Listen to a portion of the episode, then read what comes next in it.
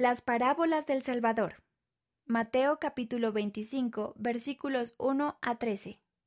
Las diez vírgenes. Diez mujeres esperaban acompañar al novio para la boda. Cinco estaban preparadas con suficiente aceite para encender sus lámparas durante la noche.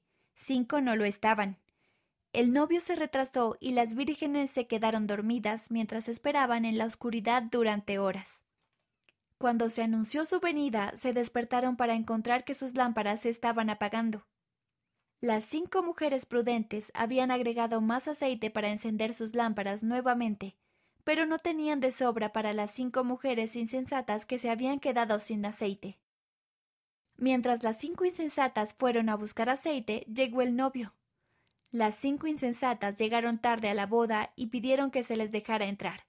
Pero el novio dijo No me conocéis y se quedaron afuera. Velad pues porque no sabéis el día ni la hora en el que el Hijo del hombre ha de venir. Mateo capítulo 25 versículo 13. ¿Qué significa eso? El Salvador ha dicho que este relato es acerca de su segunda venida. Si no nos preparamos, no seremos reconocidos como su pueblo. Cuando Él venga de nuevo, no podremos depender del testimonio de otras personas. Necesitaremos el nuestro propio, necesitaremos ser guiados por el Espíritu Santo. De lo contrario, no estaremos preparados para recibir al Salvador cuando Él venga de nuevo. Las diez mujeres representan a los miembros de la Iglesia de Cristo. El novio representa a Jesucristo.